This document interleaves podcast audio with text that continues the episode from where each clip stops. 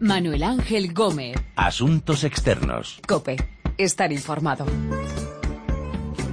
Hola, saludos. Empieza Asuntos Externos, este análisis de lo que pasa en el mundo con los corresponsales de la COPE. Vamos a dirigir nuestra mirada hacia China. El régimen comunista de Pekín quiere controlar la reencarnación del Dalai Lama para garantizar que no habrá nuevas revueltas populares en el Tíbet. Veremos qué ha pasado al final en las elecciones regionales en Francia.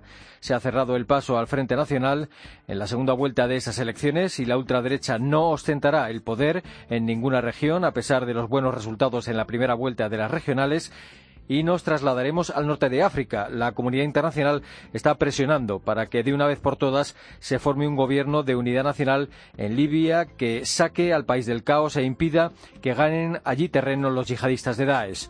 De todas estas historias vamos a hablar con nuestros corresponsales en Pekín, París y el norte de África. Enseguida hablamos de, del Tíbet, pero primero nos acercamos a Francia.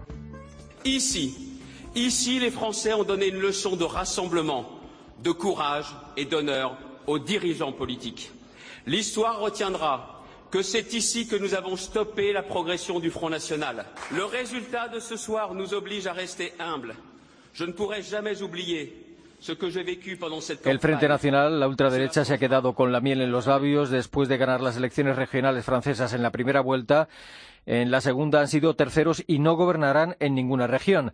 Escuchábamos a Xavier Bertrand, que derrotó a Marine Le Pen gracias a la unión de los votos de la derecha y la izquierda, y que decía que los ciudadanos franceses han dado una lección de unión, valentía y honor a los dirigentes políticos, y que la historia recordará que aquí fue donde se frenó el crecimiento del Frente Nacional. París, Asunción Serena, saludos. Hola, muy buenas. Hola. ¿Qué ha pasado en la segunda vuelta para que se haya dado este vuelco? ¿Cuál ha sido el partido más votado en esas regionales francesas? Bueno, el partido que ha obtenido el mayor número de consejeros ha sido el de la coalición de centristas y republicanos, que han obtenido un 28%.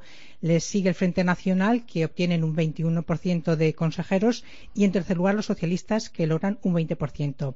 Si solo hubiera habido una vuelta, pues entonces el Frente Nacional habría ganado seis regiones. Lo que permite el sistema electoral francés con esta doble vuelta es que los ciudadanos puedan reevaluar su voto, visto el panorama de la primera vuelta, y también permite fusión de listas, como ha habido entre socialistas y verdes, o que un partido, como en este caso han hecho los socialistas en Nord-Pas-Calais y en Provence, pues decidan retirar a su candidato para evitar, en este caso, que la extrema derecha pueda ganar. O sea, si se hubieran mantenido, matemáticamente el Frente Nacional habría ganado y luego ha habido también otra razón de este resultado y es la movilización de los abstencionistas en la primera vuelta que se han movilizado y han ido a votar en esta segunda. Mm. ¿En poder de quién han quedado las regiones francesas? Se las reparten fundamentalmente entre conservadores y socialistas, ¿no? Sí, en lo que es la Francia metropolitana quedan cinco regiones gobernadas por los socialistas y siete por republicanos y centristas, que estos han ganado por las regiones, digamos, las más ricas y pobladas. Y luego está Córcega, que allí han ganado, un caso especial, allí han ganado los nacionalistas por primera vez. Eh, eh, pero parece que la victoria, eh, aunque los que se llevan más regiones son los de Sarkozy, parece que no ha satisfecho esa victoria totalmente a los republicanos, ¿no? tienen la sensación de que se han quedado cortos. Sí, y, más que cortos, porque Sarkozy pensaba que podrían ganar por lo menos diez regiones, ¿no? Pero está claro que el Frente Nacional les ha desbaratado completamente sus planes.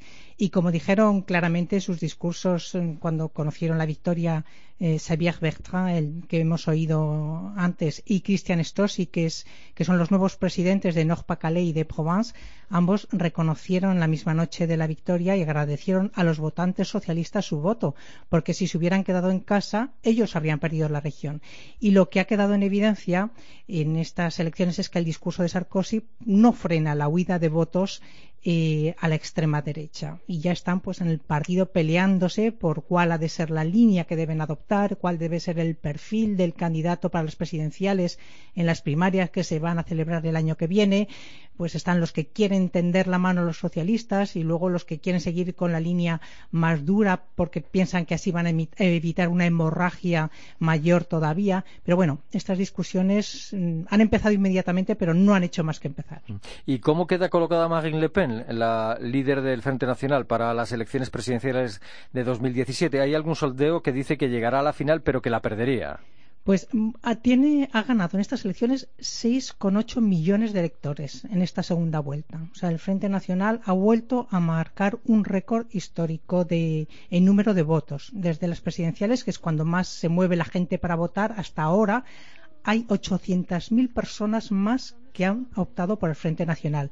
Y aunque no han obtenido la presidencia de ninguna región, es cierto que han multiplicado por tres sus números de, consejeros regionales, que son ya 358, y esto lo que va a permitirles es estar sobre el terreno y así preparar las presidenciales eh, de 2017, ¿no? a pesar de esa incapacidad que tienen que seguramente tendrán de imponerse en la segunda vuelta, porque a día de hoy todos los sondeos vaticinan que será eh, Marine Le Pen, la líder del Frente Nacional, quien esté en la segunda vuelta seguro. Y el otro candidato se jugaría entre Hollande y Sarkozy si son ellos los candidatos respectivos de sus mm, partidos. Pero luego, finalmente, a día de hoy sería o el republicano o el socialista quien se impondría en, esas presidenciales.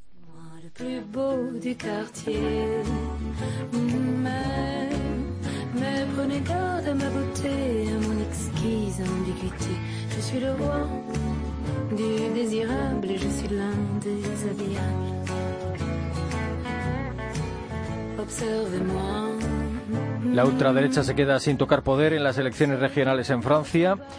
Y en el Tíbet, el régimen comunista chino trata de controlar la reencarnación del próximo Dalai Lama. yuri ngawa tenje ya chuje gi nam ba wa je ta do ta wa tenje ma ga wa din ye ge kyabra kun. El Tíbet es un territorio que en estos momentos forma parte de China y que le ha causado muchos dolores de cabeza al régimen comunista de Pekín. En 2008 fue escenario de revueltas y desde entonces las autoridades chinas ejercen un férreo control, algo que ahora lleva al régimen chino a querer decidir también quién será la nueva reencarnación del Dalai Lama. El Tíbet es un territorio cerrado a los periodistas, pero unos pocos corresponsales extranjeros han podido entrar hace unos días y entre ellos nuestro colaborador, eh, Pablo Díez, Pekín Pablo Díez, saludos. Hola, ¿qué tal? Muy buenas. Hola, eh, ¿por qué quiere el régimen de, Pekín controlar quién será el próximo Dalai Lama? ¿Cómo quieren las autoridades de Pekín que sea designada la persona que sucederá al actual Dalai Lama? Bueno, pues como bien saben nuestros oyentes, el Dalai Lama es la máxima autoridad religiosa del budismo tibetano y hasta hace muy poco tiempo, hasta 2011, era también la máxima autoridad política.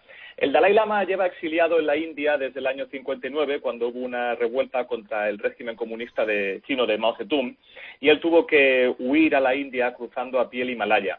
Desde entonces se ha convertido en la imagen más visible del movimiento tibetano por la independencia, aunque él ha moderado su discurso en los últimos tiempos y ya no pide la independencia del Tíbet, que forma parte de China en realidad desde el siglo XIII, sino lo que, lo que pide es mayor eh, respeto a su cultura y una mayor autonomía.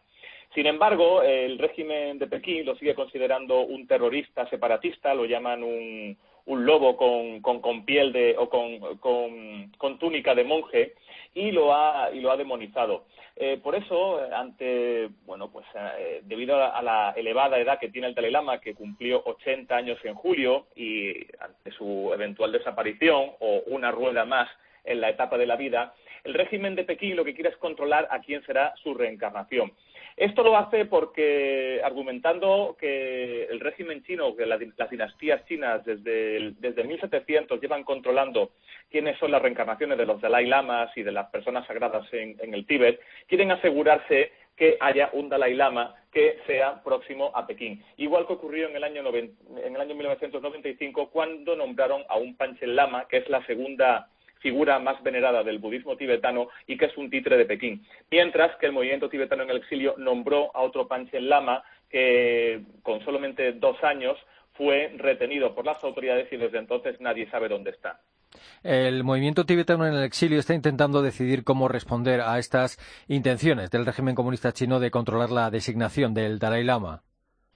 Sí, efectivamente. Desde 2011, el, el Dalai Lama, que teme que, el régimen va a controlar esta, esta, reencarnación y que esto va a provocar un cisma en el, en el budismo tibetano, con un Dalai Lama nombrado por el movimiento tibetano en el exilio y por otro y con otro Dalai Lama nombrado por el régimen chino, pues el Dalai Lama lo que está haciendo es intentar quitarle importancia a este, a este proceso de reencarnación e incluso ha dicho que sería conveniente eliminarlo porque ya no tiene sentido si va a estar controlado por las autoridades chinas.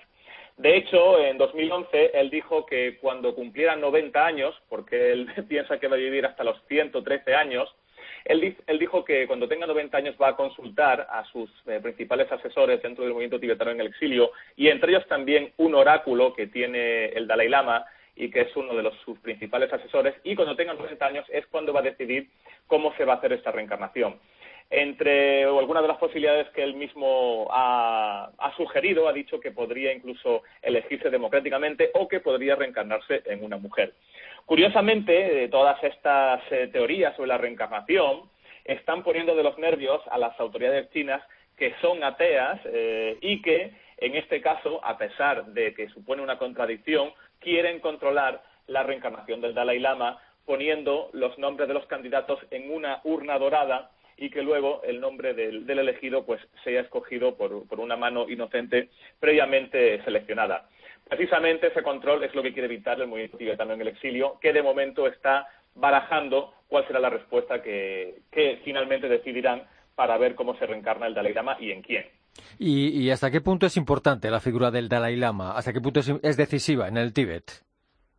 El Dalai Lama es la figura más importante del Tíbet y la figura más importante para los tibetanos, eh, no solamente por su trascendencia histórica, la trascendencia que ha tenido la figura del Dalai Lama, sino también por su exilio desde el año 59 cuando huyó a la India tras esta revuelta fallida contra el ejército chino. En Tíbet, aunque sus eh, retratos están prohibidos, pues no hay más que enseñar, una, por ejemplo, una fotografía del Dalai Lama en el teléfono a cualquier tibetano para que enseguida empiecen a rezar y a mostrar su respeto y su devoción por el Dalai Lama.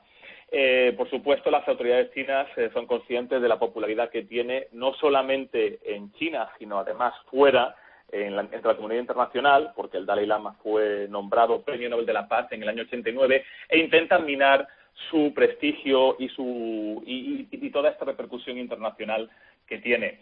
Aunque ha habido negociaciones entre las autoridades chinas y el movimiento tibetano en el exilio, no parece probable que haya finalmente ningún acuerdo, porque el Dalai Lama estaría, o por lo menos ha dicho que estaría dispuesto a renunciar a esta petición de independencia que hace tiempo él sostenía o que él pedía para, para el Tíbet y que estaría dispuesto a otorgarle o a reconocer la soberanía de China siempre y cuando se respetara la tradición, la religión y hubiera una mayor autonomía para el Tíbet. Pero el régimen chino, consciente de su posición de fuerza, de su dominio, de hecho, sobre la región del Tíbet y también de su posición cada vez más importante en la comunidad internacional, no está dispuesto a aceptar esta negociación con el Dalai Lama y todo parece que se va a decidir en una lucha en, en el cual se van a poner en, o están batiéndose dos armas. Por una parte, la reencarnación que propugna el budismo tibetano y por otra la paciencia infinita de China que está esperando que muera para controlar esa reencarnación. Mm. Y, ahora mismo, ¿cuál es la situación en el Tíbet? ¿Cuál es la situación en el Tíbet desde las revueltas de 2008? Creo que para tener todo bien controlado hay incluso instaladas cámaras de seguridad hasta en los monasterios. Sí, efectivamente. Como bien comentabas antes, el Tíbet es una región cerrada a los periodistas extranjeros. Los periodistas que estamos aquí acreditados en China no podemos ir al Tíbet sin un permiso especial. Es la única región de China que no se puede visitar. Yo afortunadamente he podido estar hace muy pocos días en el Tíbet junto con un grupo muy pequeño de periodistas el Ministerio de Asuntos Exteriores seleccionó a un grupo de 11 periodistas, uno por cada país. Había pues un periodista de Estados Unidos, otro del Reino Unido, otro de Italia, otro de Alemania, otro de Francia, unos de Rusia y en el caso español yo era el único elegido afortunadamente. La situación está bastante controlada. Eh, vimos que había cámaras en el monasterio de Sera que está en las afueras de Lhasa y que es uno de los principales monasterios de la capital tibetana y que también fue uno de los principales focos de, de la revuelta que hubo en el año 2008. En mi caso era la segunda vez que yo visitaba el Tíbet porque ya pude estar en el año 2006 en el primer tren que se puso en funcionamiento entre Pekín y Lhasa.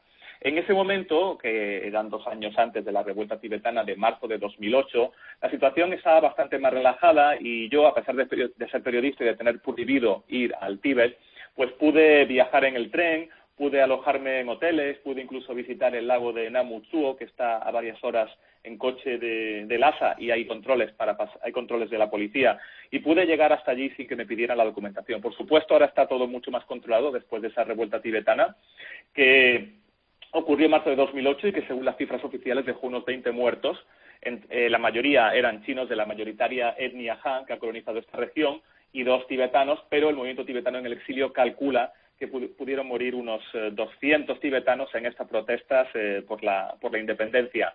en este momento, por supuesto, el control ha hecho que, que los tibetanos pues tengan mucho más restringidos sus movimientos y también lo que se intenta, aparte de evitar una nueva revuelta, es que, se, haya inmolaciones a lo por parte de los monjes budistas. Desde el año 2011 se han quemado unos 150 monjes, se han, se inmolado para protestar contra lo que ellos consideran la ocupación china y pedir la independencia del Tíbet, pero sobre todo ha sido en zonas tibetanas que no están dentro de la región autónoma del Tíbet, sino que pertenecen al Tíbet histórico y que fueron desgajadas en provincias limítrofes, sobre todo en Sichuan.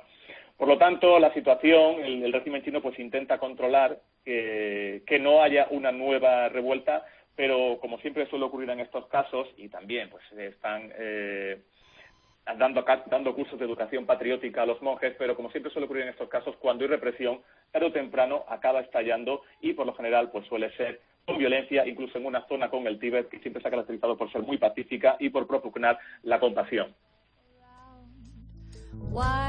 Would I trade for anything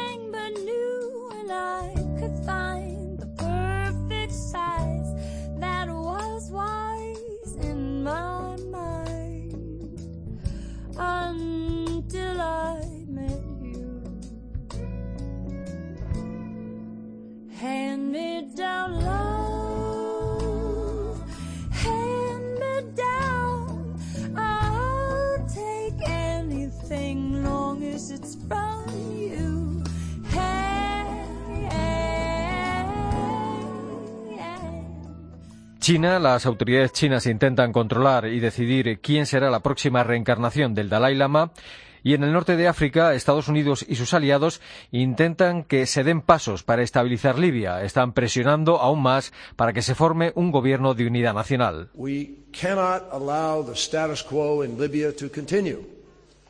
It is dangerous for the viability of Libya. It is dangerous for Libyans. And now, because of the increased el secretario de Estado norteamericano John Kerry decía hace unos días que no puede continuar la actual situación en Libia. Añadía que la situación cada vez es más peligrosa por la creciente presencia de los yihadistas de Daesh en ese país.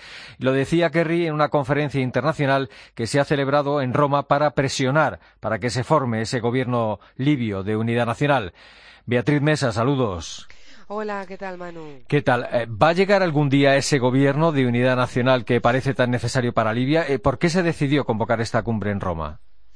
Bueno, evidentemente que el gobierno de unidad nacional tendría que firmarse definitivamente en la ciudad de Esquirat, donde durante el último año se han estado llevando a cabo las diferentes negociaciones entre las facciones rivales, los gobiernos rivales que, como sabéis, están representados ambos, uno en Trípoli, el otro gobierno se sitúa en Tobruk, más al este de Libia, cerca de la frontera con Egipto. Dos gobiernos rivales desde que sucedió, recordamos, la guerra de la Tripolitana en 2014, agosto de 2014 que hizo que se dividiera de alguna manera en las fuerzas políticas en dos.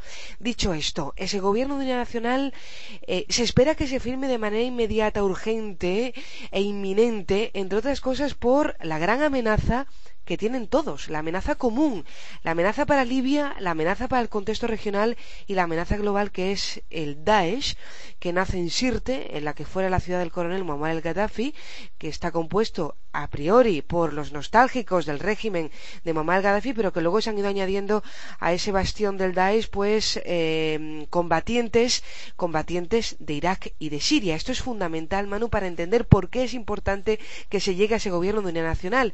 El Daesh sigue ganando terreno en el país el Daesh, me consta a través de fuentes diplomáticas de la Unión Africana, alberga ahora mismo combatientes, como decía anteriormente, de Siria y de Irak, y habría que preguntarse cómo están llegando, y efectivamente llegan a través de vuelos que eh, se producen entre Turquía y un aeropuerto cerca de Trípoli, que es un aeropuerto que no es comercial, sino que es militar y que estaría en manos de Belhash. Belhash es un antiguo combatiente islamista a los tiempos de la guerra de Afganistán, y hay temor que el Daesh pues siga creciendo, siga extendiendo sus tentáculos y estas fuerzas eh, daeshistas, ¿no? Si se puede decir así, se propaguen hacia el sur, hacia el sur de Libia, que eh, es donde se encuentran las bolsas petrolíferas, los hidrocarburos más importantes, es allí donde se sitúan los pozos petrolíferos más importantes y hay temor a que el Daesh pueda controlar estos recursos de hidrocarburos como ya lo hace en una parte de Sirte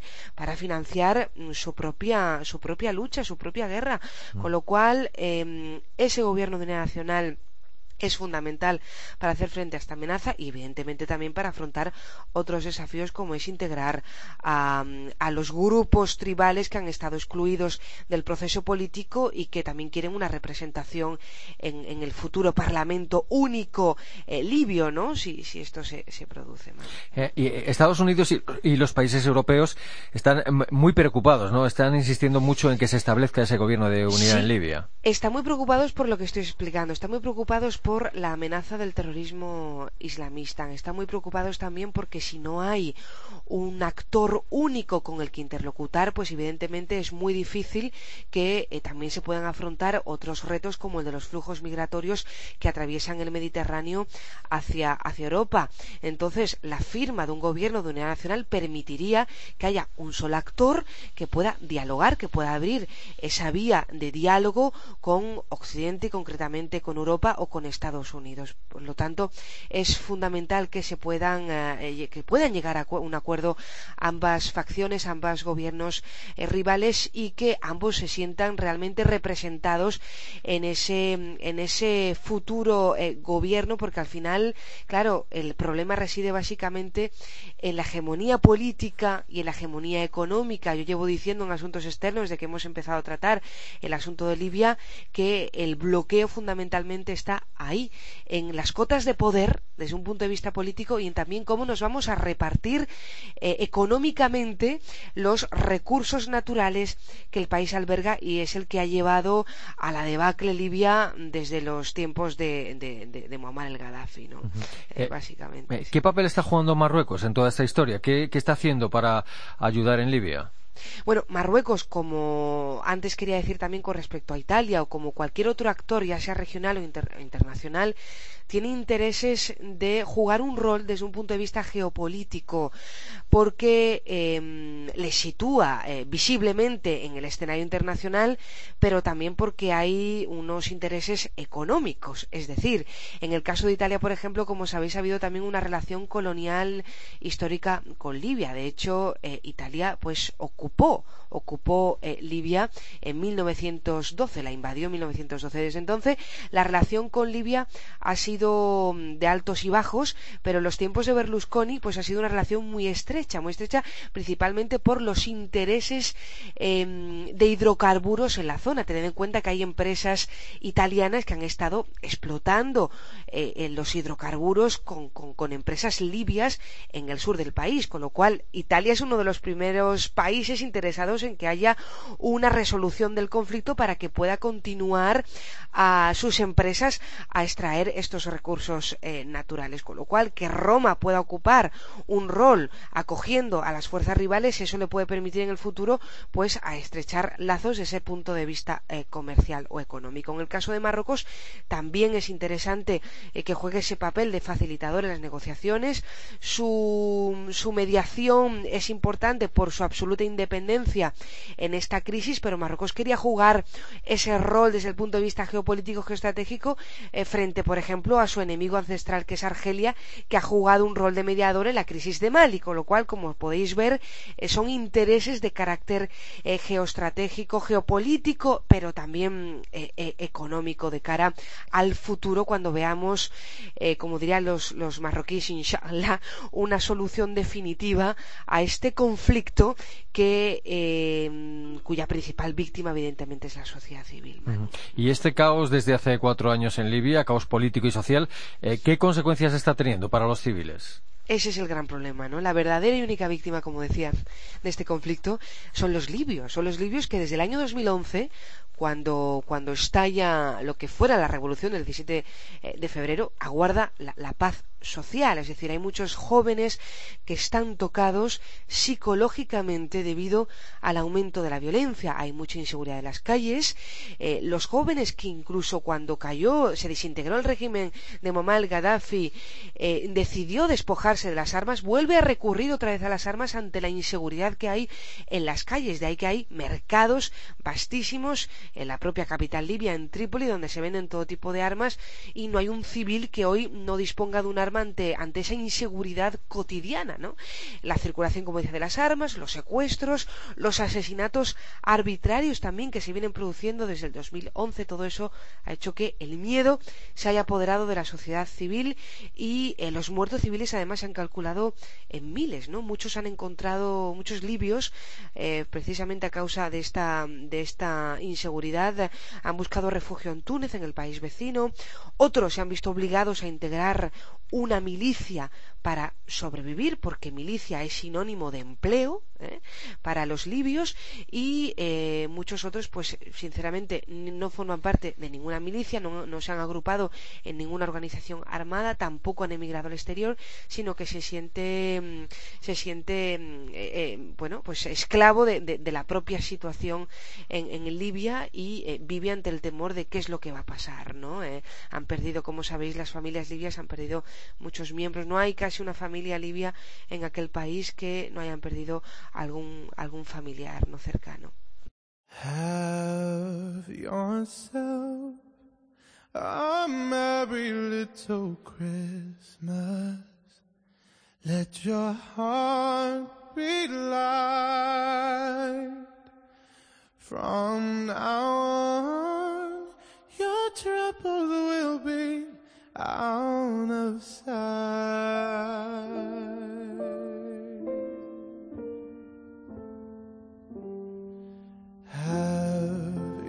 Yourself a merry little Christmas. Make the Yuletide gay.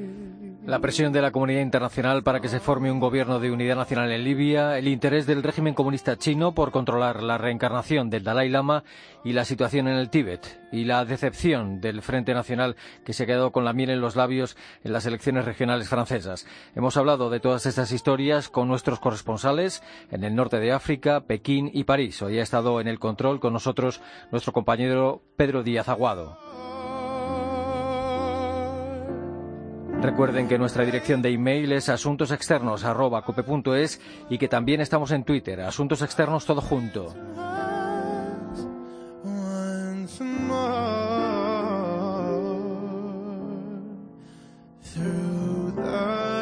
Este es nuestro último programa de 2015. Asuntos Externos volverá con el año nuevo y volverá aquí, a cope.es.